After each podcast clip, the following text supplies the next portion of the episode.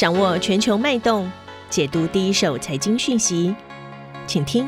丁学文的财经世界。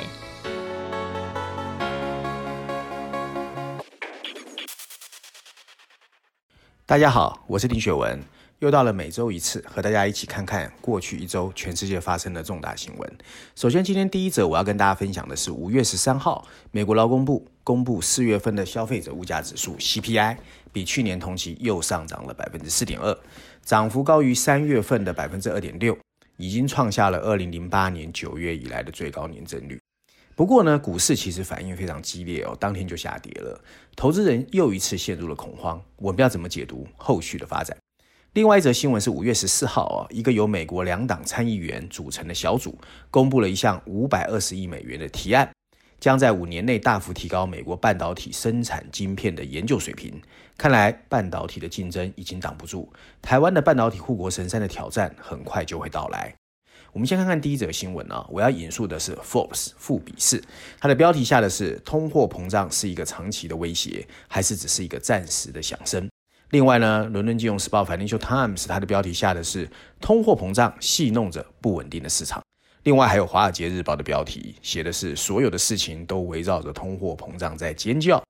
我又怎么看这一则新闻呢？事实上，五月十三号公布的这个 CPI 上涨百分之四点二，确实让很多人有点讶异。因为它就算经过季节的调整，四月份的 CPI 的年增也是百分之零点八，涨幅还是高于三月份的百分之零点六。那事实上，如果还剔除较比较大的食品和能源的话，核心物价指数比去年同期上涨了高达百分之三。甚至创下了一九九五年以来最大的涨幅。COVID-19 的疫情虽然看起来趋缓，但联邦政府的撒钞以及民众储蓄的增加的这种恢复性的消费，通货膨胀的压力都是越来越大。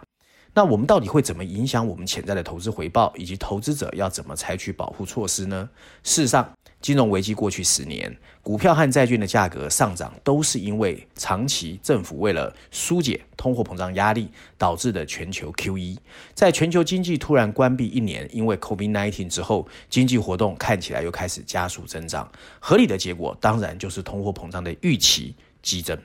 那担心通货膨胀的投资者，现在面临的其实是一个两难的境地哦。首先，被视为抵御这种风险的传统避险工具的一些资产。包括大宗商品，还有所谓抗通膨的债券，譬如说 TIPS 啊这一类的产品都已经开始明显的上涨。实际上，一定时期内通货膨胀一直很热，历史确实为那些太晚购买昂贵的抗通货膨胀措施的人提供了警告。所以通货膨胀是很可惜的。不过，两千年和二零零八年的两次稍微短暂的通货膨胀，事后都证明是虚假的曙光。在经历了短暂的疫情衰退之后，人口老龄化和根深蒂固的通货紧缩趋势，以及科技相关成本的下降，其实短时间之内是不会退缩的。因此，许多投资者和 FED 预计今年的通货膨胀还是暂时性的。但是，对抗通货紧缩的力量却是过去一年 货币和财政刺激最大的依据。在这样的双重压力之下，当然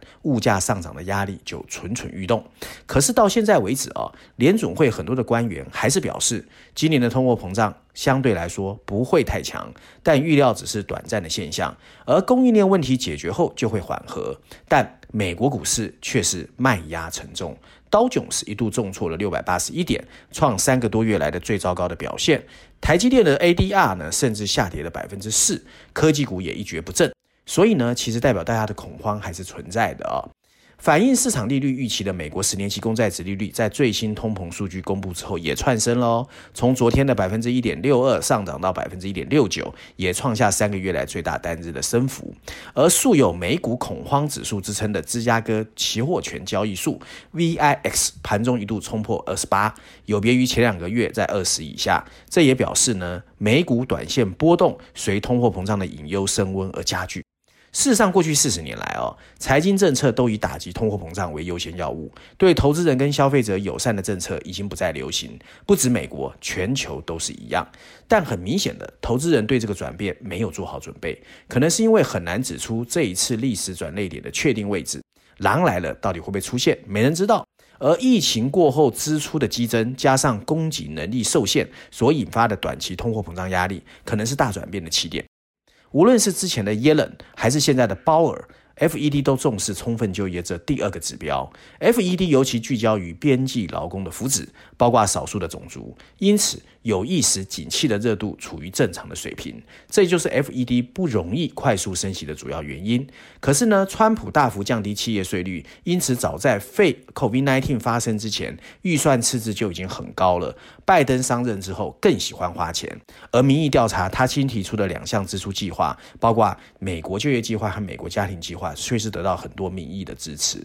可是我们不能否认啊，通货膨胀的压力最可怕的其实不是它会不会发生，而是它的预期性。尤其现阶段啊，我们要知道，经过四十年的全球化跟资本主义，现在全球化已经退位，所以透过全球化来让全世界的产品能够在不同的国家得到一个水平，已经不再存在。区域化的一个竞争会让所有的物价上涨的压力变大。另外，第二个是人口老龄化。全球化的好处之一，就是当本国劳动力扩张减速，我们可以用其他国家的外劳来取代。而美国过去十年来人口增加率也是一九三零代以来最低。当劳工面临的竞争压力下降，而且不担心企业外移时，他们可能要求更高的工资，这会是第二个推动的成本。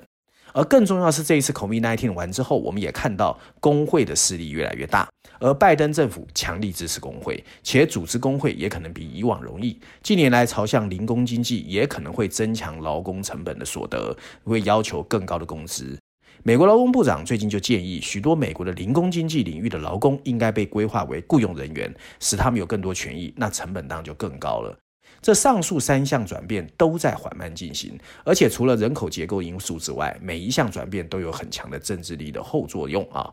如果我们确实处在转捩点上，而在此时犯错，代价会非常的高。投资人在直利率仅百分之一点六时，如果你买进十年期美国公债，一旦通膨升高，将会损失惨重。即使通货膨胀到达百分之二的目标一段时间，投资人也会损失购买力。如果年通膨天货膨胀率到百分之三，就是一九九零年的水准，那公债投资人会非常痛苦。现在就认定通货膨胀会一路冲高，可能太早。但如果在建立投资组合时完全不考虑通货膨胀，那你的风险又更大啊。第二篇文章，我首先要引述的是 CNBC，它的标题是拜登的基础建设计划会着重推动半导体产业。CNBC 则下的标题是全球晶片短缺会对全球产生重大影响，而路透社的标题则是 Intel 向欧洲寻求一百亿美元的补贴。我们来看一看有关半导体的未来变化。五月十四号，有几位美国参议员公布了美国半导体制造五年扶持计划，规模高达五百二十亿美元。这几位参议员认为，面对中国半导体制造业的崛起以及晶片短缺冲击美国的汽车业，美国必须商讨出折中应对半导体的方式。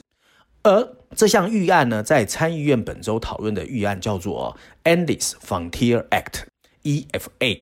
这个法案呢，准备拨款逾一千一百亿美元，把半导体的基础和先进技术的研发都能够想办法提升跟大陆竞争。其实这个情况是情有可原的。大力扶持美国本土半导体制造业的人士一直强调，美国在一九九零年的时候，在全球半导体的制造的占比还有百分之三十七，现在只剩百分之十二。美国半导体联盟也刚刚开始组成，他们希望 promote 国产晶片，而这个联盟主要是由 Apple、Microsoft、Intel、TSM。西啊，台湾的六十多家厂商组成，成员除了半导体厂商，还包括上下游的业者，主要就是为了向美国争取补助啊，鼓励在美国境内从事晶片制造。不过呢，很多的国家在最近台湾的疫情爆发之后，也对台湾的半导体有一些担心跟隐忧哦。因为台湾看起来已经进入了第三级的警戒，尤其双北。韩联社就引述南华早报的报道说，如果不能阻止台湾的疫情向南扩散，台湾的经济会面临很糟糕的状况。而 s t a n Charter 渣打银行的资深经济学家 Tony Paul 也指出，如果确诊持续增加，疫情向南扩散。半导体这些制造工厂会受到影响，关闭，影响产能，可能让全球半导体的供给不足问题更加恶化。而无巧不巧，五月十四号，英戴尔的执行长 p a t r i c Singer 刚好分享了英戴尔年度企业责任报告。他特别强调，英戴尔往二零三零年目标实行进展。他认为，现在的全世界有四股 super power 在推动，分别是数位科技带来的云端，由五 G 推动的联网性、人工智慧 AI 以及智慧边缘。就 Singer 还特别强调，他们彼此能够发挥相辅相成的效果，将影响力加成。他们正在重塑未来我们的生活和工作的每个层面。但同时间，欧洲打造半导体联盟，虽然想要拉英特尔助阵，不过英特尔狮子大开口，也引起了德国媒体正反两极的一个评价。美国半导体龙头英特尔的执行长 p a t r i Singer 最近拜访了柏林和布鲁塞尔，他对表达有意加入欧洲半导体联盟和德国建立晶圆厂的意愿。不过，强调为了跟台湾和韩国竞争，他希望德国政府能够补贴八十亿美元。那当然，这就引起了千层雪。德国商报认为情有可原，我们确实要支持英特尔，否则我们没有办法跟亚洲竞争。不过，另外一家德国的重要财经媒体《经济周刊》不看好英特尔的雄心，他们觉得英特尔基本上短期之内没办法超越 TSMC 跟闪送。就辛格接受德国媒体访问时，倒是讲了一段话。他说：“现在是历史关键的一刻，我们还能扭转下滑的趋势，减少对亚洲厂商的依赖。如果再拖五年，就太晚了。”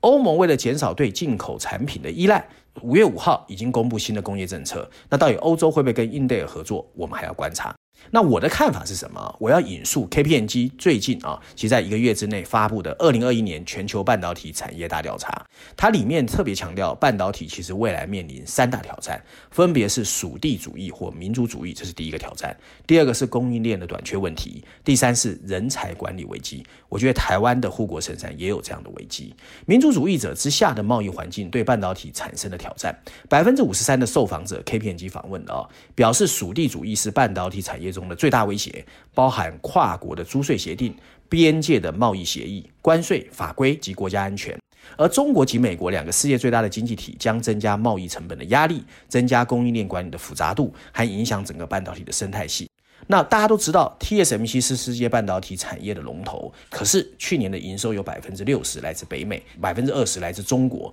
怎么在两个之间地缘政治之间找到权衡取舍，其实是不容易。台积电去年宣布哦，在 Arizona 投资三十五亿美元，可是不久之后又宣布二十九亿美元要在大陆南京厂扩建二十八纳米的晶圆产能，这已经表示啊。其实台积电已经有点左右捉襟见肘，而拜登继续邀请十九家半导体业者举行供应链高峰会，又将提拨五百亿美元建立美国半导体供应链，既想围堵中国半导体，也想加强美国半导体供应链的建制。二零二零年确实可能会是台湾护国神山的顶峰，能不能再造巅峰？就像《经济学人》文章中说的，截至目前为止，中美双方都没有直接干预台积电。或许是因为两方都认为现在这个手段最适合，可以帮助他们各自达成各自的科技目标。然而，如果晶片制造的重要程度继续攀升，中美两国谁都保证不了他会随时出手，不让他单独生存。